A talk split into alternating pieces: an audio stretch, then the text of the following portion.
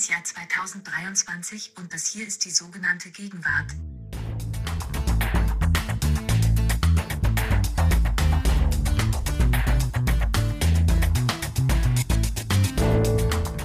So ist es. Danke Siri. Mein Name ist Lars Weißbrot und ich begrüße alle Hörerinnen und Hörer und ich begrüße meinen Kollegen Ijoma Mangold. Hallo Ijoma. Danke für deine weichen, sanften, freundlichen Begrüßungsworte. Lars, ich grüße herzlich zurück. Natürlich auch an die Adresse von Siri. Wenn mich mein Gehör nicht ganz trügt, dann hat Siri eine leichte Modifikation ihrer Aussprache vorgenommen. Dieser ganz starke Akzent auf Gegenwart, den hat sie etwas abgeflacht, scheint mir. Ja, da verändert sich immer mal wieder was und das führt uns jetzt auch schon so halb zu unserem äh, heutigen Thema. Ijoma, du erinnerst dich, das letzte Mal, dass wir beide hier zu zweit zusammensaßen, das ist jetzt wieder ein paar Wochen her. Aber an dieses letzte Mal wollen wir anknüpfen, denn damals haben wir über künstliche Intelligenz gesprochen. Wir haben uns damals, naja, ich sag mal, über die größeren philosophischen Fragen gerangelt, die äh, mit dem Thema zusammenhängen und die aufgeworfen werden jetzt durch ChatGPT und den ganzen anderen KI-Hype, der uns gerade überrollt.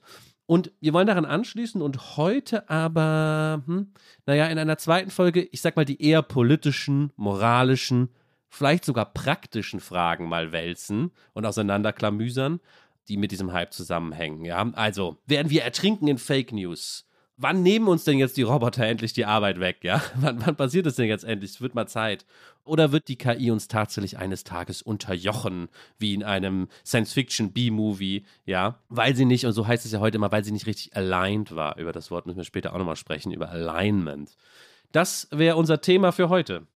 Das ist unser Thema für heute. Genau, es ist so lustig, dass du gesagt hast, wir haben uns beim letzten Mal gerangelt. Ich würde tatsächlich sagen, wir haben uns in eine hitzige Auseinandersetzung hineingesteigert. Und das Lustige ist ja, wenn wir uns streiten, dann streiten wir uns eben doch am liebsten über letzte Fragen, also über die maximal oberste Metaebene. Da geraten wir ins Feuer. Und weil wir das aber wissen, haben wir die Sorge und wir haben heute sogar ein strenges Skript erstellt, weil wir haben die Sorge, dass wir uns ganz schnell wieder zu den letzten quasi religiösen Fragen hinreißen lassen. Das soll aber erstmal nicht der Fall sein und deswegen stehen in unserem Skript lauter so ganz pragmatische Punkte, die sicherstellen sollen, dass wir nicht abheben auch sicherstellen, dass wir nicht abheben kann, unser Gegenwartscheck. Ich weiß nicht, ob die Überleitung Sinn macht, aber jetzt kommt äh, wie immer das Aufwärmspiel der Gegenwartscheck. Möchtest du anfangen? Ich fange gerne an. Und zwar äh, kommt mein Gegenwartscheck aus einem Bereich, in dem ich sagen würde, dass ich früher mal sehr, sehr bewandert war oder zumindest die Ambition hatte, als sehr bewandert zu erscheinen.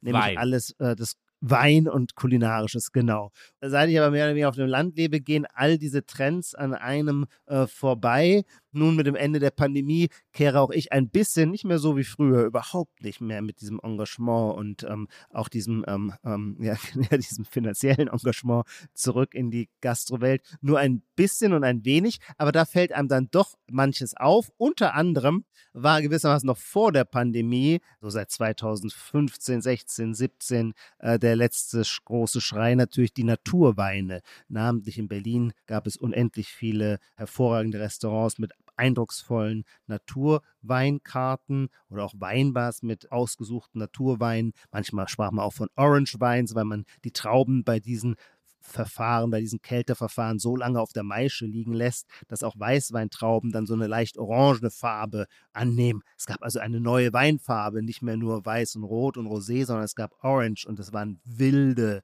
nicht leicht zu disziplinierende Weinaromen. Da passierte ungeheuer viel im Glas. Und so ist es ja immer mit äh, neuen Trends. Jetzt wird allerdings der Begriff von ganz vielen äh, Gastronomen, der Begriff Naturwein offenbar nicht unbedingt die Sache, aber der Begriff abgelehnt und für überwunden erklärt. Und zwar wird er ersetzt durch einen neuen Begriff und der heißt jetzt statt Naturwein heißt der Intervention-Weine. Und das finde ich so ein typisches Phänomen. Egal um was es geht, schön ist es nur, wenn man vorne weg ist. Und es ist jetzt nicht etwa so, dass die Freunde des Naturweins sich freuen, dass plötzlich überall, auch in normalen Mainstream-Restaurants, der ein oder andere Naturwein auf der Karte zu finden ist. So könnte man es ja annehmen. Dann können die sagen, wir haben es schon immer gewusst und toll, jetzt folgen uns alle und es gibt nur noch Naturwein. Nein, nein, nein. In dem Moment muss man unbedingt wieder ausscheren und sagen, nein, damit wollen wir eigentlich gar nichts zu tun haben. Und dann findet man einfach einen neuen Begriff, um diese äh, Distinktionsleistung zu erbringen. Und mit diesem neuen Begriff aber, deswegen finde ich ihn so toll, ist natürlich noch ein weitergehender Aspekt verbunden und das wird durchaus auch dann von einem Sommelier gerne so gesagt, ein gewissermaßen philosophischer, ein metaphysischer. Naturweine setze ja gewissermaßen die Vorstellung voraus, es gäbe so etwas wie Natur, es gäbe so etwas ein Diesseits der kulturellen Bearbeitung, als würden Weine wie der Quell eines Baches gewissermaßen aus dem Boden entspringen. Dabei ist das, der Wein natürlich immer schon, wie es dann immer so schön heißt, natürlich ist der Wein immer schon ein Kulturprodukt. Es fängt ja schon an, dass die Rebe selber eine Züchtung ist. Dann muss der Rebstock beschnitten werden und so weiter. Also der Kälterungsprozess muss kontrolliert werden in der einen oder anderen Weise. Und um gewissermaßen nicht so einem naiven rousseauistischen Naturverständnis aufzusitzen, spricht man lieber von Low Intervention und das meint, dass wir im Prozess der Weinbereitung nicht mehr sehr stark eingreifen. Der Prozess selber ist aber natürlich eine Kulturtechnik. Naja, das ist mein Vorschlag. Low Intervention Wein statt Naturwein. Absolut, absolut genialer Vorschlag. Den Punkt kriegst du sofort. Ich bin sehr fasziniert von dem Begriff Low Intervention da hängt so viel dran, dass ich jetzt gar nicht anfangen will, das aufzufächern. Und das meine ich wirklich positiv. Ich freue mich, auch wenn manche politisch-ökologischen Positionen vielleicht nicht meiner entsprechen, ich freue mich, dass es das Bemühen gibt, mehr begriffliche Klärung darüber sich zu verschaffen, was eigentlich unser Verhältnis zur Natur ist, wie ich das beschreiben kann. Und da ist dann natürlich Low Intervention einfach ein Fortschritt, ja. So wie ich mich auch manchmal freue, wenn Leute, wenn Degrowther von Material Throughput sprechen, auch wenn man da noch drei, vier Nachfragen hätte, was genau das ist. Aber es ist erstmal so eine Idee, ja, es gibt sozusagen Materie und die wird irgendwie umgesetzt und das wollen wir, dass das weniger wird und beim Wein wollen wir, dass die Intervention weniger wird. Ja, solche begrifflichen Klärungen liebe ich und die sind natürlich absolut gegenwärtig bei dem Thema. Ja, Punkt. Aber das ist so faszinierend. Das entfaltet es mal ganz kurz, damit es nicht nur unsere Hörer, sondern auch ich verstehen. Nochmal, Degrowth wird ersetzt durch Material Throughput. Naja, wenn man, wenn man Degrowther, manche Degrowther fragt, was wollt ihr denn eigentlich? Wollt ihr, dass das BIP sinkt? Und dann sagen die, ah ja, gut, das BIP. Das, das Bruttoinlandsprodukt. Das Bruttoinlandsprodukt, das ist ja sozusagen eh eine ausgedachte Zahl. Das, was sagt uns das wirklich? Wir stellen uns vor, dass der Material Throughput, hm, wie könnte man das, ich, es gibt wahrscheinlich auch eine deutsche Formulierung dafür, der Materieumsatz, ja, dass ja. der kleiner wird, dass wir weniger Materie anfassen und verändern auf diesem Planeten weil jedes Anfassen von Materie CO2 emittiert? Oder gibt es auch eine Art Materie zu transformieren, ohne CO2 zu emittieren? Naja, CO2 ist ja nur ein Teil des Problems, aber je, alles kickt uns aus dem natürlichen Gleichgewicht, aus dem ökologischen, in dem wir uns so wohlfühlen, wenn wir die Materie throughputten. Aber dieses natürliche Gleichgewicht ist doch eine absurde Fiktion. Das wäre dann auch meine Kritik daran, aber ich freue mich erstmal, dass es sich vorher schon um begriffliche Klärung bemüht wird. So Sehr interessant. Beim Low Intervention Wein, den ich ja auch vielleicht nicht mag, aber ich mag den Begriff. Sehr gut. Ich habe auch im weitesten Sinne etwas aus der Berliner Gastrowelt, aber ich bin ja da immer mehr in den Cafés äh, unterwegs. Und zwar ist mir aufgefallen in mehreren Cafés, gar nicht in Berlin erstmal, dass ich da las an der Tafel, wo so steht hier Flat White, kostet so und so viel, stand dann auch noch No Laptops on Weekends. Aha. Das ist mir erst in letzter Zeit aufgefallen, dieser Spezifizierung. Also nicht, klar, man kennt vielleicht Cafés, wo steht keine Laptops, das wollen wir hier nicht, ja. Aber diese Einschränkung am Wochenende wollen wir ja keine Laptops, die ist mir erst vor kurzem aufgefallen in mehreren Cafés. Und dann sah ich auch noch, dass es wohl in Berlin ein Café gibt, das habe ich nur bei Facebook gesehen, das diesen Satz auch vielleicht schon länger hat. Und dann gibt es auch T-Shirts von dem Café, Merchandising, und da steht das sogar drauf. Also, die haben das sozusagen für sich, ich weiß den Namen des Cafés jetzt leider nicht mehr, sozusagen zum Meme gemacht. Sie sind das Café mit No Laptop on Weekends als Meme. Zur eingeforderten Metaebene würde ich jetzt nur ganz knapp sagen, wir beschäftigen uns ja sehr viel gerade mit dem neuen Ausbalancieren zwischen Arbeit und Freizeit, ja. Und während früher vielleicht so Maximalpositionen eingefordert wurden, wie wir sind hier so ganz früher am St. Oberholz und arbeiten hier durch, ja, an unseren Laptops und anders so was eher so Öko und da wollte man das nicht wegen den WLAN-Strahlen, versucht man es jetzt sozusagen so ganz sozialdemokratisch einzudämmen, ja? Ja. Wochentags könnt ihr hier mit Laptop arbeiten, am Wochenende machen wir hier auf entspannt. Das wäre mein Vorschlag. No Laptops on Weekends. Dienst ist Dienst und Schnaps ist Schnaps. Ja, das Ja. stimmt. Keine Dämonisierung, sondern alles hat seinen Ort und am Wochenende gefällt mir hervorragend. Ich gebe dir äh, gerne diesen Punkt. Es ist mir noch nicht begegnet, aber ich, es leuchtet mir ein, wie überhaupt ähm, man sich, glaube ich, immer mehr mit einem individuellen Profil in der Gastronomie oder überhaupt so in dem ganzen Bereich Shopping und Commerce etabliert, indem man seine eigenen Sensibilitätseinstellungen nach außen stellt. Und dann kann man nämlich dadurch genau adressieren, wer sich angesprochen fühlen darf von einem solchen Ort, der nämlich ungefähr dieselben Sensibilitäten entwickelt hat. So, ja, ja, nee, nee, Laptops sind schon schön und ich arbeite auch viel mit ihnen, aber ich finde es auch mal schön, wenn ich am Samstag ins Café gehe, dass es dann einfach mal keine Laptops gibt. Und schon können sich die, sitzen die Gleichgesinnten untereinander. Schön, das ist ja sehr einhellig heute. Mal gucken, ob es so weitergeht. Dein zweiter Punkt. Mein zweiter Punkt, Lars, ist ein Gegenwartscheck von einem Hörer, Aaron Carroll oder Carroll, der ein Thema aufgreift. Also es wird jetzt unsere treuen Zuhörerinnen und Zuhörer nicht überraschen, das von Anfang an, von der ersten Folge unseres Podcasts, so ein bisschen immer was war wie ein Leitmotiv. Wir haben uns von Anfang an relativ kritisch mit woken Tendenzen des Zeitgeistes Ist es so? auseinandergesetzt. Ja, ich Haben wir glaube, das? das war zumindest in den ersten eineinhalb Jahren auch ein wenig unser Markenzeichen. Das ist zuletzt in den Hintergrund gerückt. Ich würde auch denken, also ich würde sagen, ich betrachte den Kulturkampf für, für beendet und gesiegt.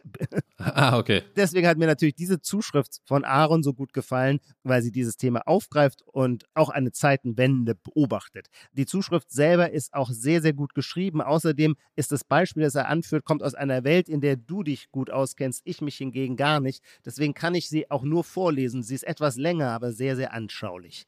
Also, liebe Freunde des Gegenwartschecks, jetzt kommt eine kleine Leseeinheit von Aaron. Seit einigen Wochen wird vermutet, dass Taylor Swift nach ihrer Trennung von Joe Alvin nun in einer Beziehung mit dem britischen Musiker Matty Haley sei. Das sorgte für viel Aufregung, vor allem bei den Hardcore Taylor Swift-Fans auf Twitter, den Swifties. Denn Matty Haley ist in der woken Twitter-Sphäre, zu der Swifty Twitter zählt, eine kontroverse Figur. Hier gibt es einen Link, den überspringe ich jetzt. Die Hauptkritikpunkte an Haley sind seine politisch unkorrekten Witze und sein Gastauftritt im Red Scare Podcast, einem sehr kontroversen anti-identitätspolitischen linken Podcast. Klammer auf, kennst du den, Lars? Könnte ja ganz Ja. nach deinem Geschmack sein. Anti-identitätspolitisch, aber links. Damit müsstest du dich eigentlich angesprochen fühlen. Über Red Scare müsste man, um diesen Satz auch hier nochmal zu sagen, aber eigentlich jetzt eine eigene Podcast-Folge machen, weil das ist eine ganz eigene Welt. Und ob die noch links sind, ja, da, da würden auch viele widersprechen. Also viele Ah, ja. würden auch sagen, das sind gar keine Linken mehr. Aber stellen wir das mal kurz zurück, weil das ist wirklich ein eigenes Thema, die Dirtbag Left und Red Scare. Da gab es so ein paar Begriffe für diese, für diese Szene, ja. Oh, da können wir uns ein Memo schreiben. Im Herbst machen wir was dazu. Das klingt nämlich interessant. Ja, machen wir. Ich fahre fort mit Aarons Beschreibung. Obwohl die Beziehung der beiden noch nicht offiziell ist, macht Taylor Swift keinesfalls ein Geheimnis daraus. Die beiden sind oft gemeinsam in der Öffentlichkeit zu sehen. Das ist bemerkenswert, da Taylor Swift eigentlich, ganz im Gegensatz zu Matty Haley, einen großen Aufwand um ihre öffentliche Wahrnehmung betreibt.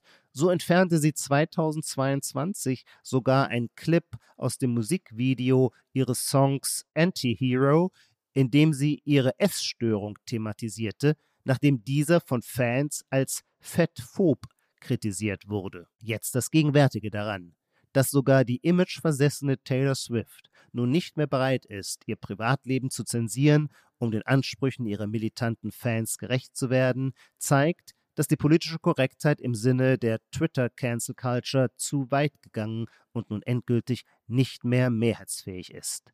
Langsam aber sicher wird diesem Phänomen von der breiten Masse immer weniger Aufmerksamkeit geschenkt und seine Bedeutung schwindet. Viele Grüße aus Berlin, Aaron. Ah, okay, aber das, das überrascht natürlich vor allem dadurch, dass, dass die Message, die auf die es am Ende zusammenschnurrt, natürlich sehr groß ist. Das ist jetzt das Ende all dieser Diskurse. Naja, ich glaube, ich kann den Punkt nicht geben. Also so interessant die Beobachtung auch ist, ich kann den Punkt nicht geben, weil, weil ich nicht glaube, dass das das Ende dieser woken Diskurse ist, einläutet oder dass das vielleicht auch nur sehr wenig damit zu tun hat. Und es gibt noch ein anderes Problem, Ijoma. Dazu mhm. muss ich ganz kurz Google anwerfen, damit ich nichts Falsches sage. Das Problem ist, dass ich jetzt in der Sache vermutlich nicht argumentieren kann, äh, weil ich mich zu wenig in der Taylor Swift-Ologie auskenne. Promiflash meldete vor 20 Stunden, schon wieder vorbei. Taylor Swift ist wohl wieder Single. Der Rolling Stone schreibt, kurze Liebe, Taylor Swift und Matt Healy schon wieder getrennt. Ah, vielleicht hat sie Matt Healy nur benutzt, um sich politisch ein wenig neu zu positionieren und nachdem ihr das gelungen ist und sie damit sogar im Gegenwartscheck geschafft hat, äh, hat sie beschlossen, diese Beziehung hat ihren Zweck erfüllt, jetzt auf zu neuen Ufern. Was dran wäre an der These, ist natürlich, dass, dass das Phänomen Taylor Swift ja auch immer so gelesen wird, so heißt ja ein großer Song von ihr, dass sie der Blank Space ist. Sie ist sozusagen die, die Default-Position im Pop. Und was auch immer sie tut, ist sozusagen dann die, die Default-Meinung. Sie hat ja zum Beispiel sich ja lange gar nicht politisch geäußert und dann auch unter viel Druck der Öffentlichkeit dann eben doch irgendwie zu gegen Trump und so Positionen bezogen. Hm. Ja, aber das ist eine interessante Geschichte. Vielleicht kenne ich mich auch zu wenig aus mit in dieser Welt. Dann doch ist nicht so ganz meine Welt, aber ich kann den Punkt auch nicht vergeben. Sorry. Aber die Mail war schön. Das finde ich sehr bedauerlich, weil ich fand, Aaron hat dieses Phänomen wahnsinnig gut beschrieben und mich hat es total überzeugt. Allerdings bin ich natürlich kein Kenner der popkulturellen Sphäre. Ich würde jetzt einfach als Zünglein an der Waage den Aspekt nehmen, dass die sich gerade erst wieder getrennt haben. okay. Du hast noch einen ich habe noch äh, ich will öfter mal, ich will öfter mal so ganz aktuelle Memes ja. hier vorstellen. Das machen wir zu wenig, haben wir schon mal gesagt. Könnte es damit zusammenhängen, dass es sich um einen Podcast handelt, mit einem Schwerpunkt ja. auf Audible und nicht auf Visible? Ja, aber es hat auch eher damit zu tun, dass, dass die ja so schnell wieder vorbei sind. Also in dem Moment, wo ich hier sage, gerade benutzen bei Twitter alle das und das Pattern, ja, ja. ist es dann, wenn wir rauskommen, vielleicht schon wieder, wieder vorbei. Ähm, aber trotzdem muss man es, glaube ich, manchmal festhalten, wenn, wenn einen irgendwie was Besonderes gepackt hat, ja. Es gibt einen amerikanischen Maler, ist schon länger tot, der heißt Norman Rockwell. Ich weiß nicht, ob du schon mal von ihm gehört hast, ein Maler und Illustrator.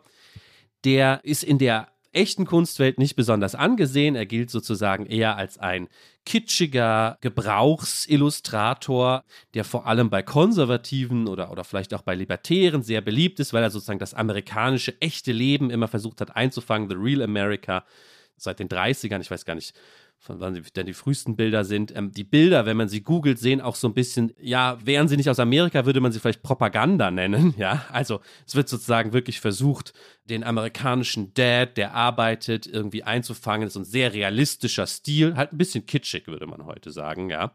Hat deswegen dann aber wiederum natürlich auch, wie Popkultur funktioniert, so ein paar Fans. Lana Del Rey, da gibt es einen berühmten Song, äh, Norman fucking Rockwell. Jetzt hat es eins seiner Bilder geschafft, zu so einem total interessanten Meme zu werden. Und zwar gibt es von ihm eine Reihe, die heißt The Four Freedoms. Und eine dieser Freedom ist Freedom of Speech. Und man sieht so, man stellt sich vor, der Hintergrund sieht so ein bisschen aus so ein Town Hall Meeting in einer amerikanischen Kleinstadt. Und so ein hart arbeitender Amerikaner mit so einer, mit so einer festen Arbeiterjacke, der steht gerade so auf und hat noch hat noch in der Hand so ein Blatt, wo wahrscheinlich die Tagesordnung der Gemeindeversammlung irgendwie drin steht, ja, und steht dann auf, um was zu sagen mit dem Blatt. Das ist sozusagen die, die Ikonografie, fast so eine Art Symbol für Freedom of Speech für ihn, ja. Natürlich ist es ein weißer Amerikaner, natürlich ist es ein Mann, ja, das äh, entspricht alles dieser Norman Rockwell-Welt und der sagt dann symbolisch Freedom of Speech, hier kann jeder sein Wort ergreifen und vielleicht sagt er gerade, ich will nicht, dass an unseren Schulen das gelehrt wird oder wir dürfen die Umgehungsstraße nicht da einbauen. Jetzt haben Leute auf Twitter und die Pragmatik dieses Memes ist mir noch nicht 100% klar, aber es ist natürlich eher ironisierend, immer angefangen, entweder, wenn jemand so ein Take, so ein Hot Take macht, der so ein bisschen blöd ist und der so besonders contrarian ist oder so besonders auf die Provokation Lust aus ist. Ja, ich sag jetzt mal, wie es wirklich ist. Ja, einer ja. muss es immer sagen, dass sie dann einfach dieses Bild drüber posten. Also um sozusagen in der Kitschigkeit, in der offensichtlichen Dämlichkeit von diesem Freedom of Speech, ich stehe hier auf und habe das Heft ja. des Handels in der Hand und sag was, den zu überführen oder man macht es selbstironisch. Also man schreibt selber schon was, wo man so denkt, ja, das ist jetzt so ein bisschen so ein Take, der auch drauf aus ist, mal was anderes zu sagen, dann poste ich dieses Norman Rockwell-Bild drunter, ja, dieses kitschige Amerikaner-Bild von diesem, von diesem weißen Dude, der sich da meldet. Ja. Ja, das ist das Meme, was mich gerade besonders fasziniert, weil es die, die große Frage nach Freedom of Speech in so vielen Facetten ironisiert, aufgreift, historisiert. Ich weiß nicht, kannst du damit irgendwas anfangen? Hast du das mal gesehen? Macht, sagt ich habe es irgendwas? jetzt gegoogelt und das Ja. Bild ist ganz toll. Also es ruft äh, absolut gemischte, es, also in der ästhetischen Urteilskraft gemischte Gefühle hervor, genau wie du es beschrieben hast. Einerseits äh, denkt man, das ist zu viel Authentizität, zu viel moralische Aufrichtigkeit in Farbe, in Öl gepresst gewissermaßen. Andererseits denkt man sich, hm, gerade damit verstößt es gegen die ästhetischen Ideale der Gegenwart und hat deswegen auch ein, eine ästhetische Contrarian-Position, wo es eigentlich ganz ja, fesch ja. wäre, das wieder gut zu finden. Wie Lana Del Rey kann ich irgendwie äh, gut verstehen. Das wiederum angewendet auf die Frage Freedom of Speech. äh, Du hast es alles beschrieben. Ich finde es ganz, ganz toll. Verdoppelt diesen Effekt. Gerade weil ich mich selber ja auch als Freedom of Speech Absolutist betrachte, finde ich mich durch dieses Meme sehr schön zur Selbstkritik oder Selbstreflexion aufgefordert, es mir nicht zu leicht zu machen und mich damit nicht zu fühlen wie dieser Arbeiter mit seinem äh, Redemanuskript in der Mantel oder in der Jackentasche. Und dann bin ich weiterhin begeistert einfach, dass wir tatsächlich seit einigen Jahren so eine ganz eigenständige Meme-Kultur als Weltgesellschaft hervorzubringen im Begriff sind, die an Sophistication, an Raffinement, an riesigem Anspielungshorizont kaum auszuloten ist. Weshalb auch die Tatsache, dass ich den Norman Rockwell bis dahin nicht kannte und auch das Meme nicht gesehen habe, ist es gar kein Argument dagegen, sondern eher dafür. Es gibt so viele, so raffinierte Memes, dass man sie gar nicht alle im Blick hat, aber jedes Mal, wenn man auf ein neues verwiesen wird, man muss es auch erstmal verstehen und äh, man braucht den Kontext dazu und dann denkt man, wie raffiniert, wie viele mehr Ebenen. Also das, was wir eigentlich unter Medienkompetenz immer verstehen, nämlich zu begreifen, dass es nicht einfach nur simple 1 zu 1 Aussagen gibt, sondern alles auf ganz vielen Ebenen, Metaebenen, wie wir es hier immer zu sagen pflegen, gelesen werden kann. Das bringt diese äh, Meme-Lektüre-Fähigkeit so toll zum Ausdruck. Ist aber vielleicht auch der Grund, warum es hier so selten drankommt, weil es für die, für die journalistische Bearbeitung undankbar ist. Ich habe immer das Gefühl, vor 20 Jahren im Internet war ein Meme irgendwie ein lustiger Hund, der eine Sonnenbrille auf hatte und das sollte lustig sein. Das konntest du dann in der Zeitung erklären. Und heute willst du ein Meme erklären, dann musst du ja mal anfangen. Ja, das spielt an auf ein Tor, was Carsten Janker mal in der Champions League äh, geschossen Aber man muss aber auch Ja. Marx Grundrisse kennen, um den Witz zu verstehen. Und dann Ja, ja. hat dir ja der Redakteur schon den Text gekürzt, bis, bis du sozusagen an der Stelle bist. Absolut. Deswegen ist es vielleicht auch schwierig, ja.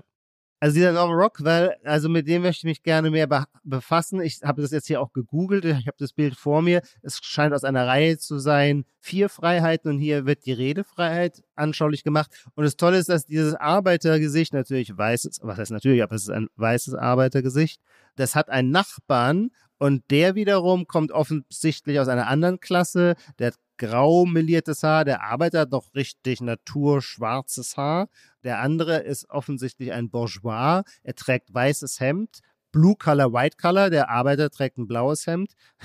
Der andere sitzt und schaut zu ihm hoch. Und das ist so toll. Die Hierarchie, die Klassenhierarchie wird hier umgedreht. Und zwar, wodurch gelingt es, die Klassenhierarchie umzudrehen? Wodurch gelingt es, dass der Bourgeois hochschauen muss zum, Ar zum Proletarier? Naja, dadurch, dass der Proletarier das Wort ergreift. Und dann zeigt sich die gewissermaßen aufklärerische Gleichheit der Menschen. Wenn jemand das Wort ergreift, dann wird er zu einem autonomen Subjekt. Und dann muss auch jemand, der vom Sozialstatus eigentlich über ihn steht, zu ihm hochschauen und mit Interesse hören, was er zu sagen hat. Dem kann sich auch der fetteste Bourgeois nicht entziehen, wenn ein kluger, einfacher Mann aufsteht und sagt, was er glaubt, das Sache ist. Man muss aber auch aufpassen, dass man nicht zu ausschweifend wird, denn ich habe die Angst, dass das der längste Gegenwartscheck ist, Oh. den, den wir bisher gemacht haben. Und wir haben doch noch so viel zur KI zu sagen. Lass uns, Allerdings, schnell, allerdings. lass uns schnell die Kurve kriegen, auch wenn alle Themen irgendwie jetzt natürlich im Check so interessant waren, dass wir da ein bisschen uns in den, in den Details äh, verloren haben. Du hast den Punkt, es steht 2 zu Ich habe 1 den Punkt. und es geht weiter zu unserem Hauptthema. Super. Also, ich will kurz was einspielen, denn, Ijoma, Siri, die uns am Anfang begrüßt, hat Konkurrenz bekommen. Ich habe nämlich da was gebaut und das will ich dir einmal kurz vorstellen. Wir schreiben das Jahr 2023 und das hier ist die sogenannte Gegenwart. Was war das, Ijoma? Das war der Versuch, meine eigene Stimme mit künstlicher Intelligenz nachzubauen. Das heißt tatsächlich, ich habe aus meiner Stimme eine Art Siri gemacht und ich kann irgendwas eintippen und dann auf Abspielen drücken und er versucht es in meiner Stimme zu sagen. Fandest du es überzeugend? Ich äh, habe dich darin wiedererkannt, aber so wie ein Weitsichtiger ohne Brille etwas sehr verschwommen wahrnimmt. Mir ist klar, dass da so bestimmte Eigenschaften deiner Stimme aufgegriffen worden sind. Es fehlt ihm aber, würde ich dann doch sagen, auch wenn es jetzt so ein bisschen erwartbar kulturkritisch klingt, so die volle Persönlichkeitstiefe deiner tatsächlichen Stimme.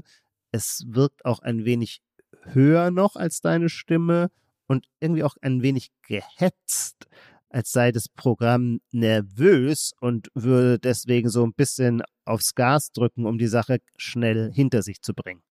Ich will noch ein Beispiel einspielen und zwar ist es diesmal du. Ich habe auch unerlaubterweise, darf man glaube ich eigentlich gar nicht, einen Audiofile von dir da mal reingepackt in diese Software und habe mir irgendwas überlegt, was Ijoma niemals sagen würde, was ich ihn hier mal sagen lassen kann. Achtung, zweiter Versuch. Mein Name ist Ijoma Mangold und ich befürworte eine lockere Geldpolitik weil nur so der Staat von seinen neoliberalen Fesseln befreit werden kann und wir gemeinsam die Gesellschaft gestalten können.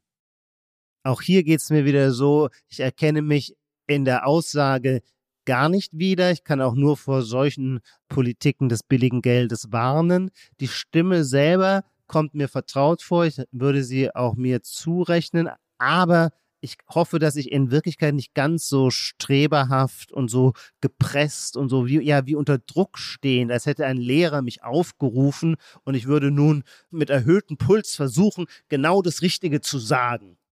Ich habe das deswegen eingespielt, weil das eine künstliche Intelligenz ist und ein bisschen die Anwendungsmöglichkeiten zeigen soll. Ich muss sagen, ich fand es dafür, dass ich mir kaum Mühe gegeben habe und dass das einfach eine Website ist, 11 Labs heißen die, wo jeder einfach sich einloggen kann. Es kostet ein bisschen Geld, äh, kannst du monatlich wieder kündigen, glaube 5 Dollar oder so.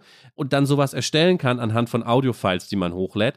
Dafür fand ich das nicht schlecht und es zeigte schon so das neue Potenzial dieser generierenden KIs. Ja, absolut. Nein, als Illustration finde ich das wunderbar. Ich will nur sagen, ich versuche das jetzt einfach nur ein bisschen phänomenologisch ja zu ja. fassen. Am Ende sind wir, wenn die KI so toll ist in der Simulation von, sagen wir, medialer Wirklichkeit, dann ist die Frage, die wir uns mit unserer menschlichen Urteilskraft stellen, immer eine phänomenologische. Ist da gewissermaßen das Phänomen voll ausgeschöpft und nenne mich old-fashioned? Ich finde, da ist noch deutlich Luft nach oben. Aber gib uns doch noch ein, hast du noch ein Beispiel mit dir? Ich würde, ich würde gerne noch ein Hörbeispiel, weil es so schön ist, auch weil es außerdem lustig klingt. Wahr ist nur, dass eine soziale Marktwirtschaft keine Marktwirtschaft, ein sozialer Rechtsstaat kein Rechtsstaat, ein soziales Gewissen kein Gewissen, soziale Gerechtigkeit keine Gerechtigkeit und ich fürchte auch soziale Demokratie keine Demokratie ist. Hast du es erkannt? Ich hab's, hab's gerade random als möglichst unpassendes Zitat. Entweder ist es Friedrich von Hayek oder Maggie ja. Thatcher. Nein, das ist Hayek. ah, ja, super, großartig. Gefällt mir außerordentlich. Weißt du, was mir einfällt? Ich hatte bei Frank Thelen, der natürlich eine Pflaume ist, aber manchmal höre ich seinen Podcast der hatte äh, in seiner letzten Folge auch ein KI-Produkt vorgestellt, mit dem Apple, glaube ich, in diesen Tagen rauskommt, rauskommen soll. Der hat die Technologie gewissermaßen familientherapeutisch ethisch begründet, nämlich es gäbe ja viele Krankheiten, wo Menschen ihre reale Stimme verlieren und dafür könnten für die Verwandten und Angehörigen sei es sehr schön, dann könnte man diese Stimme bewahren. Ihre Verwandten können dann mit ihrer in Anführungszeichen Originalstimme weiterhin zu ihnen sprechen wie immer, wenn so, wenn so Leute versuchen, Technik zu verkaufen, bemühen sie sich um eine möglichst moralische Anwendung, ja. die aber dann es besonders gruselig macht. Sobald man diese moralisch, weil als nächstes kommt der, ja, und dann muss eigentlich auch keiner mehr sterben und dann ja. sind wir für immer da und so. Ich sage, das ist doch moralisch, das ist richtig. Naja, bevor wir jetzt wieder zu diesen letzten Fragen kommen, Punkt ist, glaube ich, nur, wenn ich das hier schaffe, mit minimalem Aufwand und keine Ahnung und einer Cons einem Consumer-Produkt, glaube ich, eine Sache können wir aus KI schon mal ableiten. Wir sollten uns in den nächsten Jahren darauf einstellen, dass wenn wir am Telefon die Stimme eines vermeintlich vertrauten Menschen hören, dass sie es nicht unbedingt sein muss. Im Worst Case, im Zweifelsfall, sollten wir die Option offen halten, dass da jemand, so wie wir es bei vielleicht Spam-Mails und gehackten Konten schon kennen, einfach mit anderer Zunge spricht, um uns reinzulegen. Jetzt kann man, wie bei all diesen Debatten, sagen, ja, das gab es ja auch früher schon und irgendwelche Stimmenimitatoren rufen irgendwo an und dann denkt jemand, das sei wirklich Gerhard Schröder oder so, ja. Aber es ist natürlich eine neue Quantität vor allem, weil jetzt kann es sozusagen jeder, ohne, ohne sich groß Stimmenimitatoren-Techniken drauf zu schaffen. Das ist vielleicht einer der größten Gefahren, vor denen gerade praktisch gewarnt wird bei KI, nämlich, dass sie die Möglichkeiten der Fakes so erhöht. Äh, ein anderes Beispiel, um das kurz noch zu erzählen, war ein Bild, was eine bildgenerierende KI, jemand hatte die erstellen lassen, mit dem Papst in einer sehr interessanten, coolen, so ein bisschen Swag-Rap-mäßigen dicken Daunenjacke in weiß, die zu seinem Papst-Outfit passte. Und das ging dann bei Twitter rum, weil alle glaubten, das sei irgendwie echt. Und tatsächlich, da habe ich mich selber erwischt. Ich dachte auch, es sei echt. Ich dachte, irgendwie, das könnte sein, dass vielleicht der Papst zufällig so eine Jacke hat, die so, oder der hat einen Designer, der es an den aktuellen Modetrends dieser dicken Daunen-Balenciaga-Jacken angepasst hat. Und es stellte sich dann heraus, es ist einfach nur ein Fake. Wenn man genauer hinguckt, sah man es auch, weil mal wieder, wie oft bei den Bild-KIs, die Finger nicht gut gearbeitet waren, die passen nicht und auch an den Details stimmte was nicht. Und ja, es war so ein bisschen egal, weil nicht so wichtig, was der Papst für eine Downjacke trägt, aber für viele wie mich war es so ein kurzer Weckruf, so, huch, ah, ich muss mal meine Bildkompetenz im Internet nochmal noch mal überarbeiten, dass ich da nicht auf alles reinfalle. Es gab noch ein anderes Franziskus-Fake-Bild, die Balenciaga Downjacke passt ja tatsächlich gar nicht zu Franziskus, weil der ist ja dem heiligen Franziskus nachfolgend äh, jemand, der die materielle Armut preist. Und anders als sein Vorgänger Benedikt, der quasi zum Maßschneider ging, hat er ja alles, was nach modischem Luxus aussieht, verbannt und trägt immer ganz traurige Schuhe. Aber ein anderes Bild, da sieht man ihn, wie Polizisten versuchen, ihn zu verhaften und er versucht, ihn zu entkommen. Da war einem natürlich klar, dass das keine reale Situation sein kann. Wie sollte es, ein Papst wird nicht so handgreiflich verhaftet, sollte er je einmal verhaftet werden. Da wird man ihn bitten, den, den Staatsorganen zu folgen. Aber die Dynamik oder die Plausibilität dieser äh, Szene hatte die KI da irgendwie toll eingefangen. Und es ist ja genau dies, ob ein künstlich geschaffenes Fake-Bild so eine Plausibilität entfaltet, an der wir die Leistungskraft von KI messen können. Du hast gesprochen von den Warnungen. Also wir, es gab jetzt auch ein, ein Manifest. Ich weiß nicht wie viel. Ich glaube 3000 Wissenschaftler haben es unterschrieben. Das hat äh, viel Furore gemacht. Vor allem deswegen, weil unter anderem Elon Musk zu den Verfassern gehört hat, die gewarnt haben vor den unkontrollierbaren, nicht absehbaren Folgen von KI, weshalb sie ein sechsmonatiges Moratorium vorschlugen. Das hatte so viel Durchschlagskraft, weil normalerweise, wie man früher gesagt hätte, die Technikfolgenabschätzer in warnender Weise immer nicht aus der Technologie kommen, sondern klassischerweise aus den Geisteswissenschaften und aus dem Feuilleton. Und hier waren es nun die Programmierer, die die neuen KI-Möglichkeiten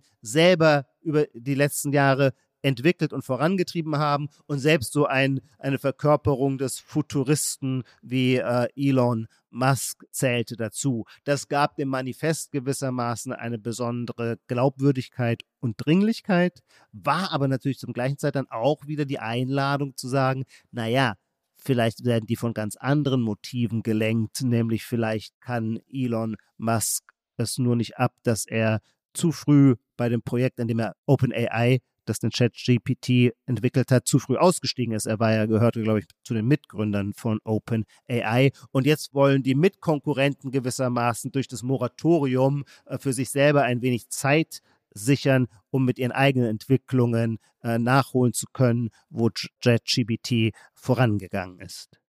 Ijoma, in dem Zusammenhang ist ein Begriff, glaube ich, ganz interessant. Der heißt Critty Hype. Den habe ich erst auch vor ein paar Wochen zum ersten Mal gelesen das ist vielleicht für uns Feuilletonisten, die ja eigentlich selten zur Sache selbst sprechen, sondern eher zu den Diskursen über die Sache, sehr interessanter Begriff. Critty Hype ist ein Vorwurf, der von Linken dem Silicon Valley und insbesondere vielen Unterzeichnern dieser Warnbriefe gemacht wird. Und zwar ist die Idee folgendermaßen. Die Silicon Valley-Leute hypen ihre eigenen künstlichen Intelligenzprodukte, indem sie vor ihnen warnen, ja. Mhm. Indem sie sagen, diese Produkte sind so stark und so gut und so mächtig, ja, ja. dass wir wirklich vor ihnen Angst haben müssen, ja, bis hin zu, das müssen wir gleich nochmal aufdröseln, bis hin zu, und das ist ja eigentlich die vom Silicon Valley kolportierte Angst, ja, bis hin zu Science-Fiction-Szenarien, wo die KI uns unterjocht, ja, so viel Angst müssen wir ihnen haben. Damit hypen sie ihr eigenes Produkt hoch, während linke Kritiker, und das ist jetzt auch immer interessant, die Gegenrhetorik zu beleuchten, ja, während die ja eher, sagen wir mal, fast das Problem haben, immer rufen zu müssen, wir glauben nicht, dass dieses Produkt wirklich so gut ist. Das ist eigentlich nur ein bisschen schön Marketing verpackter Bullshit. Es ist nur ein bisschen Statistik, das tut uns gar nichts. Aber wir müssen trotzdem vor ihm warnen, aber dann wieder aus anderen Gründen vor ihm warnen, ja. Also, obwohl das Produkt eigentlich nicht kann, müssen wir trotzdem vor ihm warnen, denn wir wollen auch nicht, dass das die Übermacht gewinnt. Das ist die Saskia-Esken-Position. Die hatte ich mal vor zwei Monaten oder so, weil die bei Maybrit Illner, das fand ich ganz interessant. Ich habe bisher wenig von ihr mitbekommen, aber die ist nämlich von Haus aus tatsächlich Informatikerin, spricht also mit einer gewissen Sachkenntnis über diese Dinge und vertritt aber genau diese äh, Position, das hatte mich irgendwie überrascht oder jedenfalls fand ich es interessant, das zur Kenntnis zu nehmen. Sie sagt, künstliche Intelligenz ist eigentlich gar keine Intelligenz, sondern eben nur ein statistisch-algorithmisches Verfahren. Und gleichzeitig müssen wir das aber kontrollieren, weil es in den Händen von großen Konzernen, bestimmten Kapitalinteressen dient. Also die erfüllt eigentlich genau das, was du gerade beschrieben hast. Vielleicht muss man natürlich auch unterscheiden, wer genau eigentlich wovor warnt, ja. Ehrlich gesagt, das muss ich auch mal sagen, dieser Warndiskurs habe ich immer sehr oft das Gefühl, es wird die Leute warnen immer und sind besorgt, wenn man danach fragt, vor was genau warnt ihr eigentlich? Nur damit ich weiß, wovor ich mich fürchten muss, dann geht es doch in sehr, sehr wahllos unterschiedliche Richtungen, was per se nicht schlecht ist und nicht schlimm ist, aber um zu warnen, muss man doch eigentlich eine Vorstellung von der Sache haben. Und dann müsste man sagen, daraus folgt diese Gefahr. Und es kann nicht einfach Gefahr A daraus folgen und genauso Gefahr B und C oder kann vielleicht schon, müsste dann aber begründet werden, und zwar durch einen Verweis auf die Funktionsmechanik dieser KI oder sagen wir konkret von ChatGBT. Da fühle ich mich unterberichterstattet durch die Medien, was eigentlich in der Herzkammer der KI funktioniert, wie sie zu diesen staunenswerten äh, Leistungen kommt, menschliches Denken und menschliches Sprachvermögen zu simulieren, das wird mir nicht ausreichend genug erklärt. Ich habe sogar das Gefühl, also ich selber habe gar keine Ahnung. Ich habe das Gefühl, Lars, du hast immer ein bisschen mehr Ahnung. Wenn ich dich das frage, kommt aber auch keine Antwort, die mir jetzt wirklich ein Licht aufsetzen würde.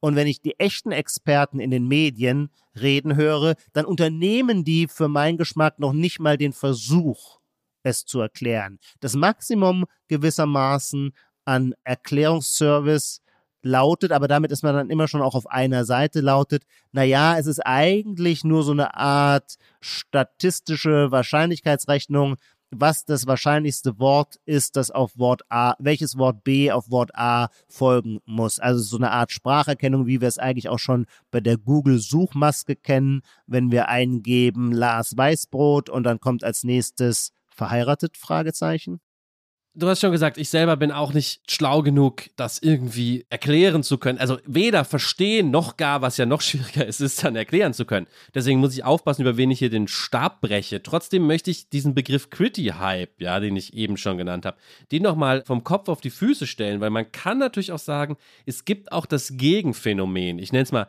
Critty Ignorance. Das besteht dann darin, dass viele vielleicht eher geisteswissenschaftlich ausgebildete Publizisten das Gefühl haben, sie können zu diesem Thema, was offensichtlich gesetzt ist, was sagen, indem sie vor gesellschaftlichen Problemen warnen, indem sie über die falschen Begriffe sprechen, die damit verbunden werden, indem sie soziologisch einordnen, ja. Es wird also viel gewarnt und dazu gesagt, viel kritisiert und das Ganze könnte man natürlich auch als eine Ausweichbewegung deuten, die vermeidet, dass die Leute sich damit beschäftigen, dass die Sache selbst technisch, ja, eben nicht durchdrungen oder vielleicht nicht mal ansatzweise verstanden haben. Das scheint mir auch ein Phänomen zu sein. Critty Ignorance. Also ich beteilige mich am Diskurs über Large Language Models, aber ich vermeide ganz bewusst, mich mit der Technik zu beschäftigen. Ich kann ja immer noch sagen, dass es eigentlich darum geht, dass Arbeiter ausgebeutet werden oder so, ja. Was absolut richtig ist, aber als Ausweichbewegung gefällt es mir dann nicht.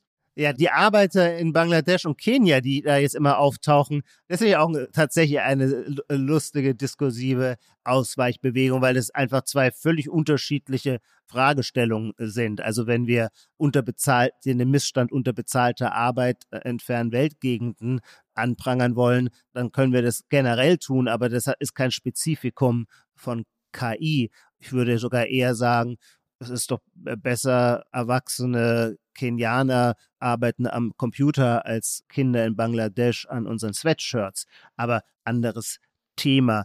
Diese Schwammigkeit in der Beschreibung dessen, was KI ist, man versucht sie zu überspielen, indem man, das machst du übrigens auch, einen anderen Begriff einführt. Statt künstlicher Intelligenz wählt man nun ähnlich wie man statt Naturwein Low Intervention Weine sagt, wählt man einen anderen Begriff, der ausdrückt, dass man klares Begriff des Verfahrens hat und spricht nur noch von Large Language Models. Damit bringt man zum Ausdruck, dass man sich ein wenig mit der darunterliegenden Operationalität auseinandergesetzt hat. Ab diesem Punkt wird es aber nun sehr spannend. Was heißt dann eigentlich Large Language Models? Ist es eben nur eine klassische Mustererkennung. Und das war, glaube ich, der Punkt, bei dem wir bei unserer letzten Folge zur KI uns so gestritten haben. Also wir haben da ein, es war ein geistliches Ringen, das uns auch große Freude gemacht hat. Aus dieser Frage folgt ja doch sehr viel. Denn wenn vor der KI gewarnt wird, dann gibt es immer diesen weiten Spread davon, dass die Differenz zwischen Wahrheit und Fiktion kollabiert. Das ist ein Phänomen, das will ich überhaupt nicht unterschätzen. Das wird uns auch künftighin beschäftigen. Das ist auch ein ernstzunehmendes Phänomen. Ähm, es ist aber auch eines, das es immer schon gab, gewissermaßen seit Gutenberg die beweglichen Lettern erfunden hat. Genau so fühlte sich das 16. Jahrhundert. Es, so fühlte sich die katholische Kirche. Die sagte, ein Wahnsinn, jetzt sind hier lauter Texte, lauter Scheinwahrheiten im Umlauf. Jeder liest Dinge, die von keiner autoritativen Instanz überprüft worden sind. Das wird die Menschen komplett heillos machen und im Kopf verwirren. Also das ist ein Phänomen, das mit jeder Medienevolution oder gar Medienrevolution zu beobachten ist. Ich will nur kurz sagen, ich persönlich bin ja in dem Sinne bei den Kritikern, dass ich das Gefühl habe, und reden wir mal ganz konkret über wirklich nur über äh, Chat GPT ja, dass ich nicht das Gefühl habe, dass das wirklich jenseits von Bullshit meinen Arbeitsalltag oder überhaupt irgendwas in meinem Alltag, ja, vereinfacht oder mich produktiver macht. In dem Sinne bin ich ja bei den Kritikern, ja. Man liest ja auf Twitter immer, selbst Elon Musk hat sich darüber neulich lustig gemacht, liest ja immer diese Threads, geniale Wege, wie du mit ChatGPT deine Produktivität verzehnfachst. Und dann gucke ich mir die so an. Die Hälfte ist nur für Programmierer, da kann ich nicht drüber reden. Vielleicht macht das die produktiver, höre ich, ja, kann sein. Und die andere Hälfte scheint mir einfach Quatsch zu sein, ja, der für mich nicht gilt. Ich habe immer das Gefühl, es, es hilft mir gar nicht weiter. Dann, ich versuche ja offen zu bleiben. Ganz kurze Geschichte. Dann suchte ich aber neulich ein Zitat aus einem Buch, und zwar aus einem sehr berühmten Buch des Philosophen Bertrand Russell, History of Western Philosophy, seine Philosophiegeschichte des Abendlandes. Ich suchte ein Zitat und kennst du das, Ijoma? Ich hatte aber kein Wort aus dem Zitat, was ich hätte googeln oder per Steuerung F ja. PDF suchen können. Ich hatte nur seinen höheren Sinn so abgespeichert, ja? ja. Es ging ungefähr darum, dass, aber ich weiß gar nicht, macht es am Beispiel Aristoteles oder am Beispiel Platon. Ich konnte nicht nach einem String suchen, ja? Und dann, was mache ich dann immer? Ich gehe mal auf Twitter und sage immer, der weiß irgendjemand, wo mal Russell gesagt haben könnte, dass er. Und dann schrieb mir jemand drunter, schau doch mal, dafür ist, glaube ich, Chat GPT ganz gut, sinngemäße Suche nach Zitaten anzustoßen. Und ich dachte, ja, stimmt, ja, das ist ja die Idee von so einem, von so einer Software, die versteht die eher, naja, versteht ist schon wieder umstritten, aber du weißt, was ich meine, ja. ja. Sie scheint ja. den Sinn von Wörtern zu verstehen. Ich muss nicht nach einem, nach einem Begriff da irgendwas suchen wie man das immer so macht, wenn man das mal ausprobiert, geriet ich ins Gespräch mit ChatGPT, ja. Der erste Versuch ist immer nicht so erfolgreich, dann hat es einen noch nicht so richtig verstanden, dann sagt man so, promptet man weiter, ja, auch wichtiger ja. Begriff, das Prompt, gibt andere Prompts, sagt, ja, probier mal ein bisschen so, oder vielleicht war es doch Platon, oder der Ton war etwas eher so. Und dann probierte ich so rum. Und dann kam ein Zitat und ich dachte, ja, das ist, was ich gesucht habe. Genau das soll in meinen Text, den ich in der Zeit veröffentlichen will, ja. Genau das ist das Zitat, was ich brauche. Und freute mich so und dachte, na, das macht ja mich doch viel produktiver. Ich habe einen Einsatzzweck gefunden dafür. Zum Glück, zum Glück googelte ich dann nochmal dieses Zitat und stellte natürlich fest, keines, weder dieses noch alle anderen Zitate, die mir die, das Programm ausgegeben hatte aus Russells History of Western Philosophy, steht wirklich in diesem Buch. Jedes einzelne war einfach ausgedacht, obwohl Zitate drumherum waren. Zum Glück habe ich das dann nicht in einem Artikel zitiert oder so hätte ich mich da zum Affen gemacht. Also die Geschichte zeigt nochmal in allen Facetten, ja, auch was das Faken angeht, wie problematisch die ganze Technik ist und wie unbenutzbar sie dadurch auch wird. Ja, jetzt sind so viele Aspekte oder so viele äh, Perspektiven offen, in die zu schauen, so spannend ist. Ich weiß gar nicht, wo ich anfangen soll. Ähm, ich finde den Begriff des Prompten, den du verwendet hast, wichtig, über den ein wenig nachzudenken, denn ich glaube, der verrät einem viel über den Erfolg von Jet. Äh, GPT. Hinten steht der Transformer, hatten wir doch beim letzten Hinter Mal. steht der Transformer, genau. Ich hatte nämlich kürzlich eine Professorin des Deutschen Ethikrats gehört. Die hat konsequent immer von Chat GPT gesprochen. Ähm, das fand ich irgendwie, das gefiel mir. Dachte ich, könnte ich eigentlich auch übernehmen. Was ist dieses Prompten? Dieses Prompten ist die Art und Weise, ist quasi eine sokratische Methode. Also Sokrates ist ja als der Vater der äh, abendländischen Philosophie vor allem durch seine Fragetechnik berühmt geworden. Er hat weniger gesagt, wie die Dinge sind, als durch seine Fragen seinen Gesprächspartner selber ins Denken gebracht. Und in dem Sinne ist auch dieses Prompten eine sokratische Methode, aber es ist vor allem ein, wie soll ich sagen, ein universeller Zugang zu Technologie. Und das ist der große Fortschritt, dass wir mit Jet GPT in dieser Weise kommunizieren können, in einem Hin und Her. Es kann ein Dialog werden, bei dem wir im Hin und Her von Rede und Gegenrede uns dem nähern, wonach wir eigentlich suchen. Auch das ist ja ein altes platonisches Problem. Äh, wie soll man finden, was man sucht? Denn wenn man wirklich etwas sucht, weiß man ja gar nicht, was man sucht. Und deswegen kann man, wenn man es gefunden hat, auch gar nicht wissen, ob es das ist, wonach man gesucht hat und umgekehrt. Jetzt äh, schweife ich zu sehr ab. Ähm, Seit ein Gespräch wir sind, gilt doch hier mal wieder der. Jetzt zitiere ich hier mal Hölderlin. Ja. Seit ein Gespräch wir sind und und hören voneinander. Oder wie geht's weiter? Ich weiß es gerade nicht. Richtig, richtig. Ja. Und das Prompten ist in dem Sinne ein Interface zum Internet, ein neues Interface zum Internet, das es uns ermöglicht, stärker mit der Technik zu kommunizieren. Das ist jetzt nichts Weltbewegendes, aber das erklärt zum einen, glaube ich, den großen Erfolg.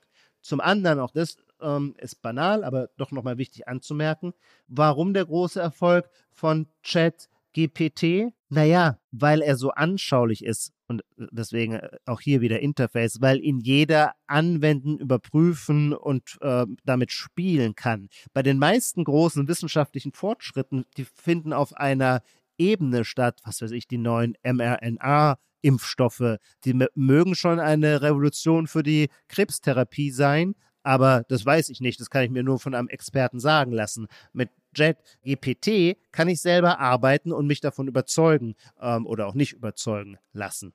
Darf ich, ohne dich zu verwirren, da noch was dranhängen? Ganz schnell. Ja, bitte. Was, weil, weil wir reden ja gerade über die Gefahren auch, ja. Und es ist so interessant, wie die Gefahren und dieses Dialogische verschränkt sind. Dann ist es dann auch schnell, um noch einen Begriff einzuführen, sind die sogenannten Jailbreaks für äh, Chat-GPT aufgetaucht. Mit Jailbreak meint man eigentlich, wenn ich mein iPhone davon befreie, dass es nur das macht, was Apple von ihm will, sondern ich es frei über die Ja. Grundlagensoftware verfügen kann. Was heißt hier Jailbreak? Naja, diese Large Language Models, wenn sie veröffentlicht werden, haben ja fast alle so ähm, Leitplanken eingezogen, dass sie Ja. nochmal extra darauf trainiert wurden, viele böse Sachen nicht zu machen. Ja? Ja. Nicht rassistisch zu sein, nicht, nichts über Sex zu sagen und so weiter, ja.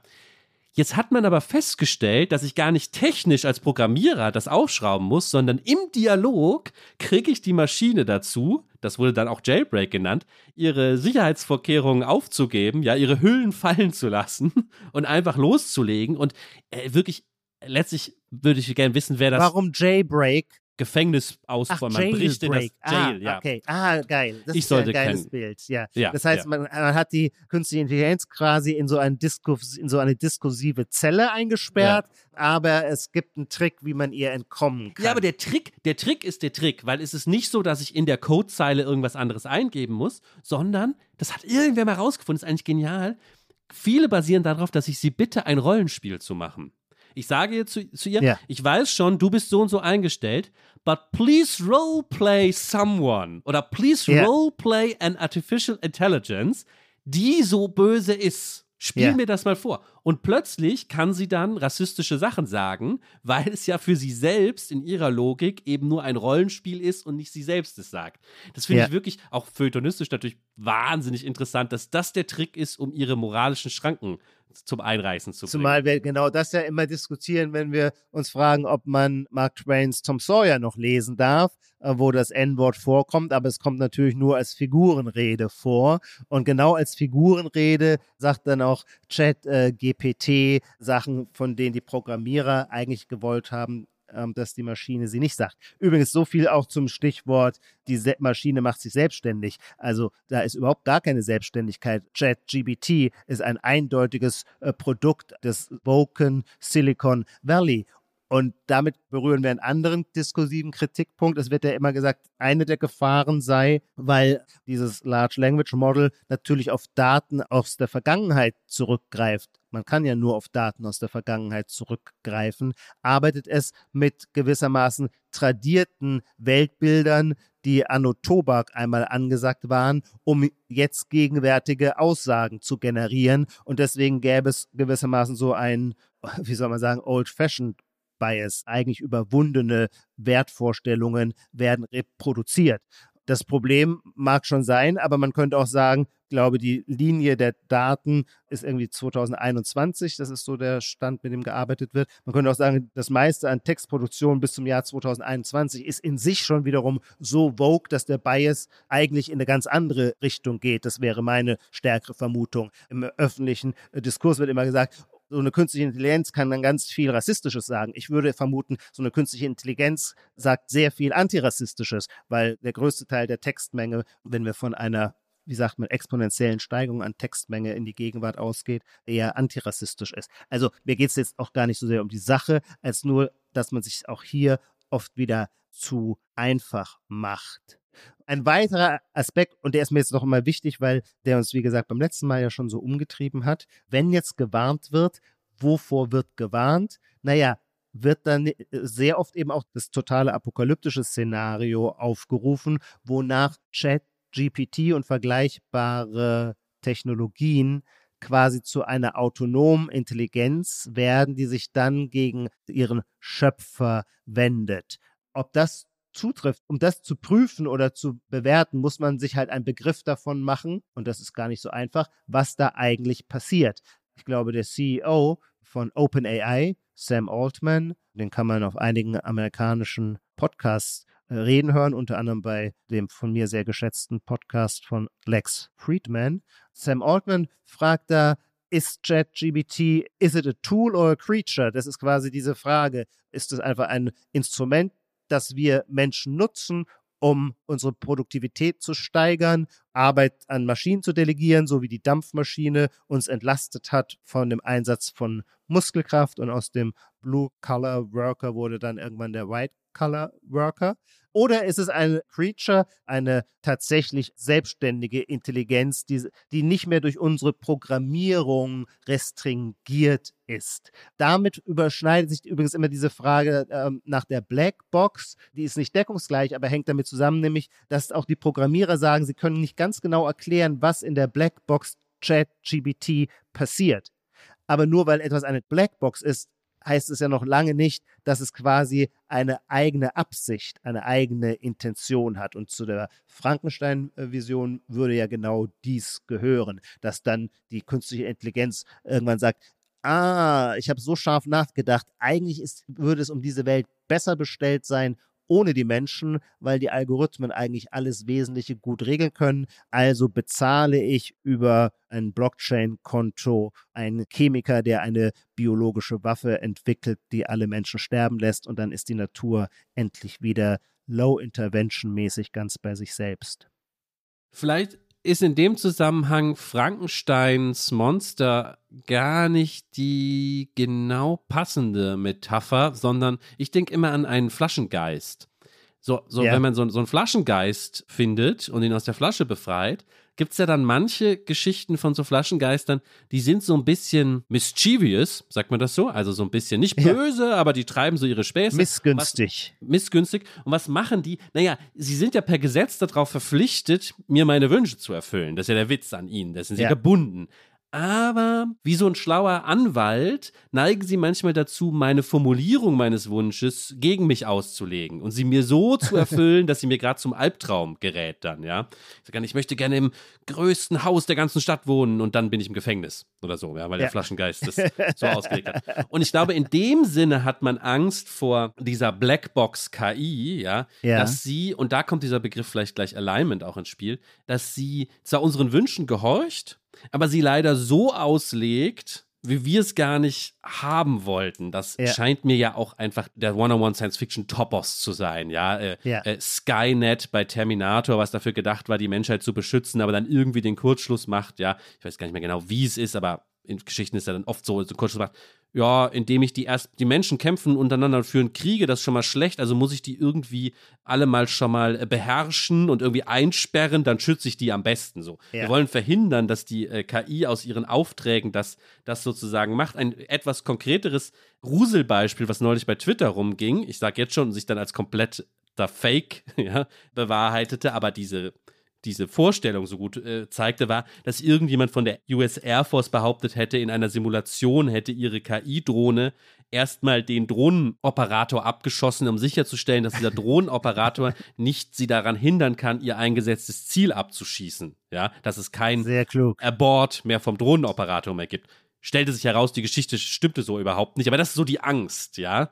Der Flaschengeist, der sich sozusagen meine Worte mir im Mund herumdreht, ja. Und ja. deswegen ist vielleicht auch dieser Begriff Alignment dann so zentral geworden, weil man hätte ja auch erwarten können, dass immer davon geredet wird, AI Safety oder, oder ethische künstliche Intelligenz oder moralische oder, oder so, ja. Aber es geht dann immer um die, die, wir brauchen Alignment und Alignment heißt, naja, die wörtliche Übersetzung wäre sowas wie Ausrichtung. Du hast es neulich im Gespräch mal so schön bildlich übersetzt mit auf Linie bringen, ja, weil da ja auch Line irgendwie drin steckt. Man will sicherstellen, dass diese Blackbox-Maschine, die ich nicht ganz verstehe, dass deren Input-Output-Verhältnisse moralisch genauso funktionieren wie meine. Ja? ja? Also, dass sozusagen sie an meinen Normen orientiert ihre Outputs ausgibt und nicht plötzlich ganz was anderes macht, was gar nicht meinen normativen Vorstellungen entspricht. Ja. Also, zwei Systeme müssen sozusagen ja auf Linie gebracht werden, nämlich meins, mein moralisches System und dieses Blackbox-System. Und das ist halt gar nicht so leicht und da haben die Leute dann Angst, wenn das Alignment misslingt, was für Horrorszenarien uns drohen. Werbung wie geht es weiter mit der Europäischen Union? Präsidentschaftswahlen in den USA, EU-Parlamentswahlen, geopolitische Krisen und wirtschaftliche Schwierigkeiten. Wir suchen Lösungen für diese Herausforderungen. Am 19. und 20. März auf der digitalen Europakonferenz von Handelsblatt, Die Zeit, Tagesspiegel und Wirtschaftswoche. Über die Zukunft Europas sprechen wir mit Bundeskanzler Olaf Scholz, Wirtschaftsminister Robert Habeck und vielen mehr. Kostenlose Anmeldung unter europe20xx.de. Aber Lars, was ich nicht verstehe, ist, dass das Alignment zum Beispiel relativ gut funktioniert, um zu verhindern, dass diskriminierende Aussagen getroffen werden. Darüber haben wir eben gesprochen. Wo es aber gar nicht funktioniert, und das verstehe ich nicht, sind die sogenannten Halluzinationen, nennt man das ja mittlerweile. Ähm, das ist ja nochmal eine Sonderklasse von Fake News, also nicht von Menschen, die sich der Technologie bedienen, in die Welt gesetzte Fake News, sondern Fake News, die originär von der KI hervorgebracht werden. Also genau das Beispiel, das du erzählst, du suchst nach dem Bertrand Russell Zitat und dann liefert dir Chat GPT eine Antwort, nur es gibt, diese Antwort ist erfunden. Und das verstehe ich nicht, warum dieses von so ethisch feinfühligen kalifornischen Programmierern entworfene Intelligenz, die jederzeit davor zurückschreckt, etwas Diskriminierendes zu sagen, mit einer anderen Sensibilität gar nicht ausgestattet ist, nämlich nicht Wissen einzuräumen. Das wäre doch für eine künstliche Intelligenz überhaupt kein Gesichtsverlust, sondern ganz im Gegenteil würde die Seriosität ihrer Wissensproduktion umso besser ausleuchten. Stattdessen wie so ein eitles Wesen ein Angeberwesen, wie so ein eitler Mensch, der nicht zugeben kann, dass er irgendwas nicht weiß, halluziniert JetGBT lieber, als zu sagen, sorry, weiß ich nicht. Da könnte man ja plötzlich wirklich glauben, dass JetGBT eine menschliche Seele hat. Ja, das ist eine große Frage und das ist jetzt überhaupt keine, also das würde mich auch interessieren, ja, bin ich auch irgendwie ratlos. Klingt, klingt wie eine dumme Frage, weil alle haben uns doch schon erklärt, ja, das ist nur Statistik und nur Bullshit, aber es erklärt irgendwie nicht, was du gerade beschreibst, warum es oft richtige Sachen sagt, aber dann manchmal eben nicht. Also was genau dann der Unterschied ist, da bräuchte man, glaube ich, ein bisschen mehr Erklärung noch für. Mhm. Ich glaube, manches lässt sich natürlich ein bisschen manuell oder per Brute Force lösen. Und ich glaube tatsächlich, dass in neueren Modellen ihm schon gesagt wurde, was eine Quellenverweis ist in der Fußnote, dass er das nochmal abgleicht oder vielleicht in dieser Variante, die Bing Microsoft einsetzt, dass es das nochmal abgleicht, dass das hm. wirklich im Internet auch gibt. Also, dass alle Website URLs ah, ja. auch echt sind. Aber das ist sozusagen noch ein Layer, den man ihm dann dazu gibt. Ah, Check ja. das am Ende nochmal und schmeißt die raus, die du nur ausgedacht hast das kann ja an sich nicht so schwierig sein, diesen Zusatzlayer einzubauen. Genau, aber es wäre dann eben Zusatzlayer. Es wäre nicht die Maschine selbst, sondern nochmal eine Sicherheitsvorkehrung drumherum. Das wäre ist ja auch interessant, dass mhm. es nicht aus der Maschine selbst kommt. Aber die Frage, die Frage ist ganz toll und ich würde jetzt einfach mal von da nochmal den Sprung machen zu einem großen Thema. Lange vielleicht das größte politisch-praktische KI-Thema war und über das wir jetzt auch nochmal sprechen müssen, nämlich werden die Roboter uns die Jobs wegnehmen. Also das ja. war ja lange ein KI-Diskurs, der bearbeitet wurde und der natürlich jetzt auch wieder auftaucht, ja. Die Vorzeichen sind halt so ein bisschen kompliziert, ja, weil der linke Kritiker, der ja Angst davor hat, dass KI dazu führt, dass Leute ihre Jobs verlieren und die Produktivitätsgewinne dann eben nicht fair an alle verteilt werden, sondern am Ende nur das Kapital alles hat und die Leute haben gar nichts mehr, weil sie keine Arbeit mehr haben.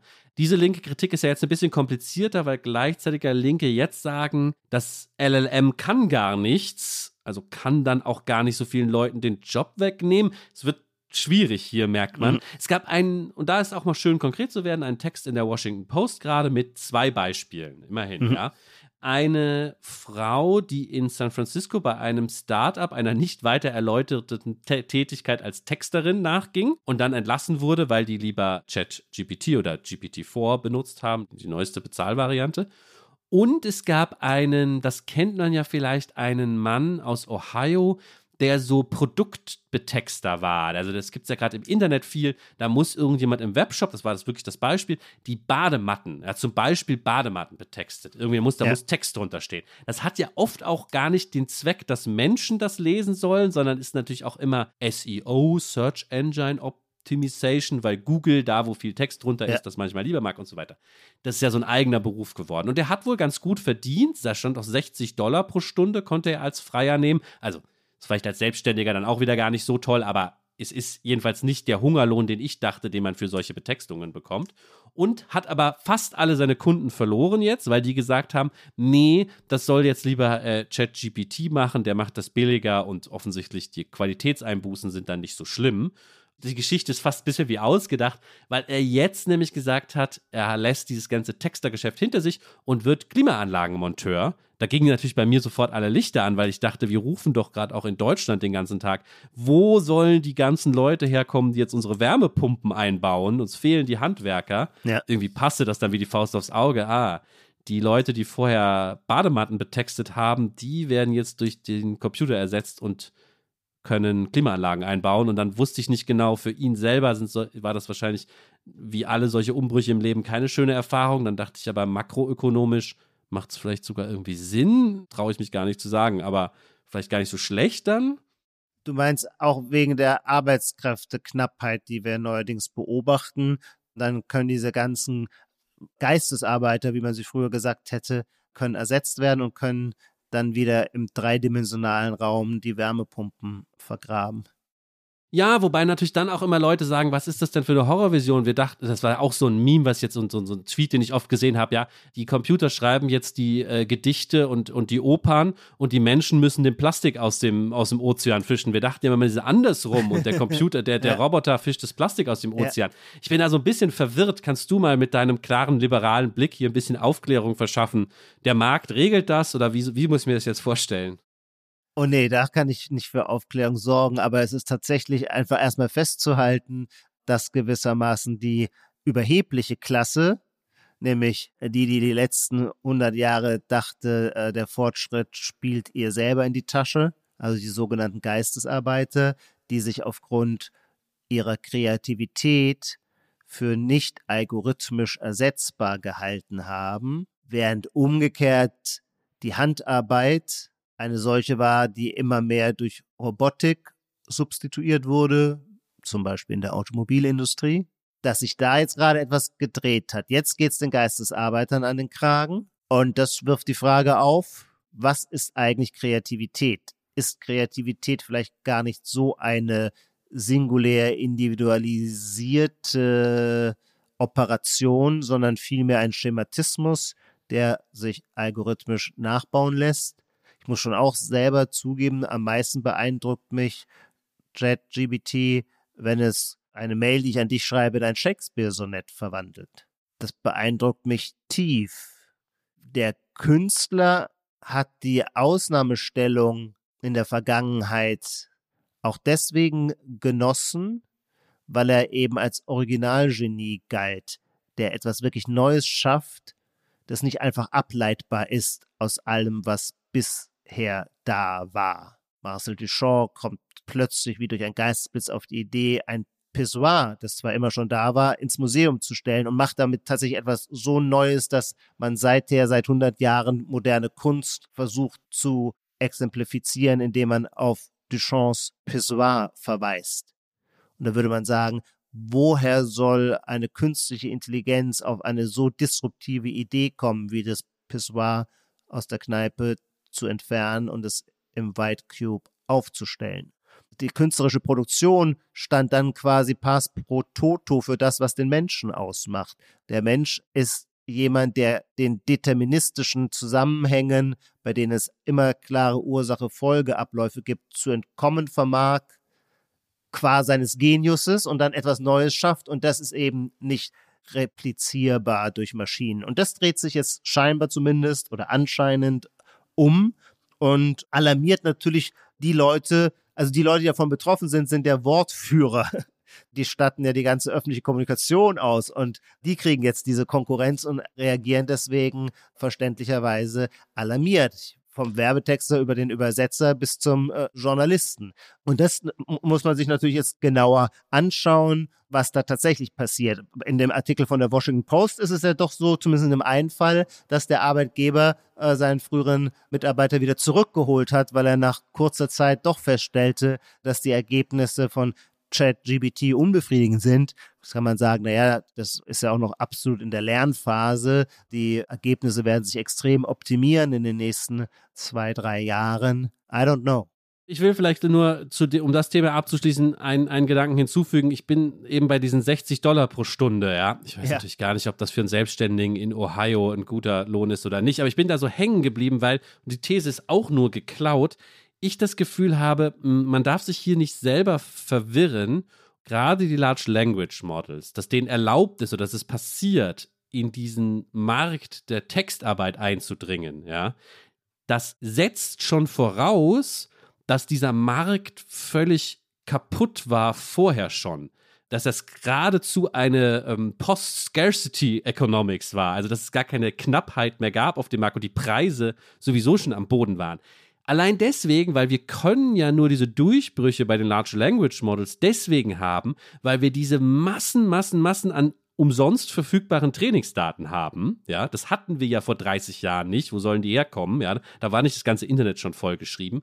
Und das zeigt ja nur, dass wir in einer, in einer Zeit leben, in der das geschriebene Wort per se nichts mehr wert ist, weil an jeder Ecke generiert und produziert irgendjemand Wörter am laufenden Band und es gibt schon so viele Wörter. Ich brauche, ich bin ja kein Mönch im Mittelalter, der sich irgendwie freut, endlich noch eine Seite Text gefunden zu haben, irgendwo ich was lesen kann. Ja, ist ja alles voll geschissen mit mit Wörtern überall. Der Wert des Produzieren von Wörtern ist einfach nahe Null sowieso schon gewesen. Ja, deswegen glaube ich auch, dass diese Webseitenbetextungen eher wirklich krass, krass, krass schlecht bezahlte Jobs eigentlich waren. Und nur deswegen kann es überhaupt sein, dass jetzt der Roboter den Rest äh, sowieso noch abräumt. Lars, ich bin mir nicht sicher, ob es da in diesen interessanten Überlegungen sich nicht zwei Gedankenfehler eingeschlichen haben. Zum einen äh, würde man ja sagen, die Tatsache, dass die Textproduktion auch vorher nichts mehr gekostet hat, wäre ja eigentlich gerade kein Anreiz für eine technologische Alternative. Technologische Alternativen sind dort ökonomisch besonders attraktiv, wo sie etwas Kostspieliges günstiger machen, es effizienter machen. Zum anderen Fülle des vorhandenen Textes ist in dem Fall ja gerade kein Nachteil. Ich würde es anders formulieren. Ich würde sagen, wir leben, und das führt uns ChatGBT vor, wir leben eben in einem zu erheblichen Teilen semiotischen Universum, wo es eigentlich immerzu nur um Zeichenoperationen geht.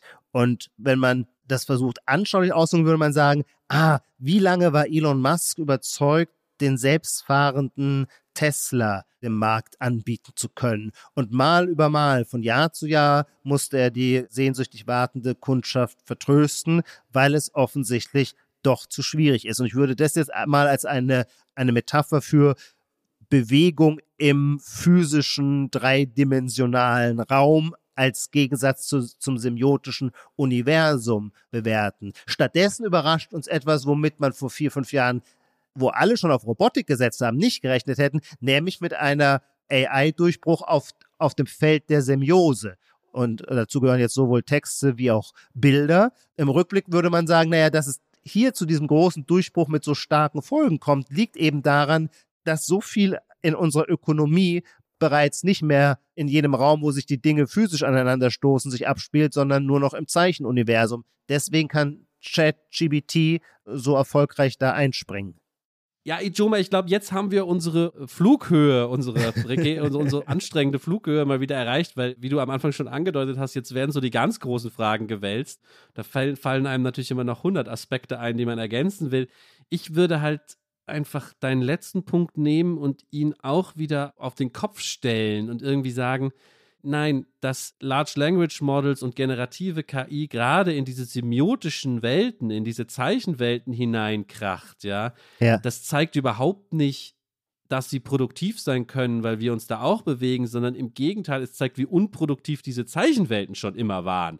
Also da, wo sich die semiotischen ah, ja, Ebenen abgekoppelt ja, haben von der Wirklichkeit, sind sie für mich das hat jetzt vielleicht auch viele philosophische Voraussetzungen, aber sind ja. sie für mich sowieso schon irgendwie zwecklos geworden. Ja. Und dann brauche ich nicht auch noch einen Computer, der damit mit rum, rummacht. Ein Witzbeispiel, auch wieder ein, gar kein Meme, ein echter Comic, den ich gesehen habe, ist links im Panel im Bild sitzt ein Männchen vorm Computer und sagt, wow, ich habe dem Chat GPT nur drei Stichwörter gegeben und es hat mir eine ganz tolle E-Mail, eine lange, freundliche, ausführliche E-Mail generiert, die ich an meinen Kollegen schicken kann. Und dann ist rechts im Bild der Kollege offensichtlich, er sitzt vor dem Computer und freut sich auch und sagt, ich habe eine ganz lange E-Mail bekommen und ich habe das einfach einmal durch ChatGPT gejagt und es hat mir die drei Wörter genannt, auf die ich es irgendwie zusammenschnurren kann. Ja. Und jetzt kannst du natürlich als Semiotiker sagen, ja, ist doch toll, dass es diese virtuelle Zeichenebene dazwischen gibt und die soziologisch ist das doch auch irgendwie Schmierkit, aber da bin ich dann irgendwie zu zu nervös und und nee nee ähm, Lars du hast mich überzeugt und, und will das abschaffen nee, nee. ich finde ja. deine ja ja ich, ich, du hast mich deine Argumentation finde ich jetzt zwingender als meine Überlegung ja ja mhm. dann ist das doch ein guter Schlusspunkt für heute, weil wir eh schon gut überzogen haben. Jetzt, wo du sagst, dass du meine, über meine Argumentation überzeugend findest, können wir da nicht, können wir nicht da aufhören? Ja, gerne. Ach toll, super. Dann bleibt uns nur noch eine Prognosefrage für den Schluss. Können wir ChatGBT fragen? Na, na, na, na, na, wir machen, ich mache das wieder so, das hat nichts mit dem vorher zu tun. Einfach ein anderes Thema, was mir okay. mindestens so sehr auf der Seele brennt. Ich bin wirklich tatsächlich besorgt, ernsthaft besorgt, aber auch wirklich entgeistert über die AfD-Umfrageergebnisse. Also bei 18 Prozent als bundesweit, ja, nicht irgendwo im Osten bei Herrn Oschmann, sondern bundesweit bei 18 Prozent gleich auf mit der SPD, ja, als zweitstärkst, zweit drittstärkste Kraft. Das ist einfach Wahnsinn und ich will gar nicht drüber diskutieren, was jetzt tun oder was, was wurde falsch gemacht. Wirklich eine Prognosefrage. Bundestagswahl 2025. Was wird das AfD-Ergebnis um 18 Uhr oder später im Laufe des Abends sein? 14 Prozent. Das wäre immer noch schlimm genug und ich hoffe, dass es nicht so kommt. Wir hören uns demnächst wieder. Danke dir, Ijoma. Danke an alle Hörerinnen und Hörer. Ich danke dir, Lars. Titel aller Bücher, Artikel, Filme, Songs oder Serien aus dem Podcast finden Sie in der Podcast-Beschreibung. Bei Anregungen, Kritik und Lob schreiben Sie uns gerne an gegenwart.zeit.de.